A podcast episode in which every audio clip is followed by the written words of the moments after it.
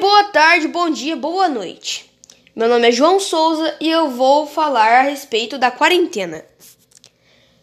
Bom, lidar com a quarentena não é nada fácil.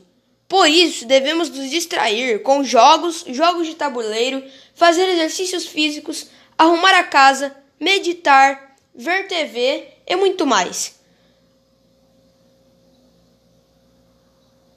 Procure sempre ficar ocupado. As aulas virtuais, em minha opinião, não são tão boas quanto as aulas presenciais, pois nada substitui aulas presenciais. Acredito que a presencial é bem melhor na hora da dúvida. Você também tem uma melhor compreensão da matéria.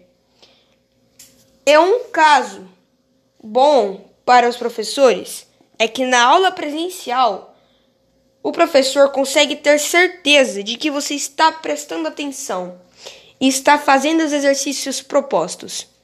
Já na, já na, já na aula online, o professor não consegue ter essa certeza. Tenho expectativa que essa quarentena seja uma coisa boa para algumas pessoas, porque finalmente elas têm tempo para cuidar de si mesmas.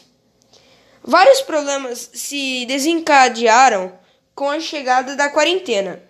Vou citar alguns. Ó. Perca de clientes em lojas resulta em lucros baixos. O comércio fechado. Alto movimento nós nos supermercados. Desculpa. Ansiedade. Ansiedade, ansiedade aumenta com a chegada da quarentena. Fumantes aumentam a quantidade de cigarros fumados diariamente por conta da ansiedade e muitos outros problemas.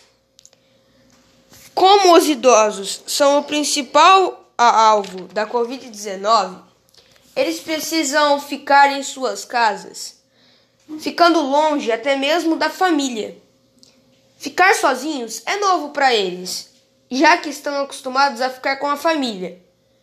Você que antes, você que antes olhava para olhava sua mãe ou seu pai poucas vezes, Agora está vendo eles. É, agora está vendo eles frequentemente. Se distrair com a limpeza de sua casa, com a TV, com exercícios físicos é muito bom, pois mantém sua mente ocupada.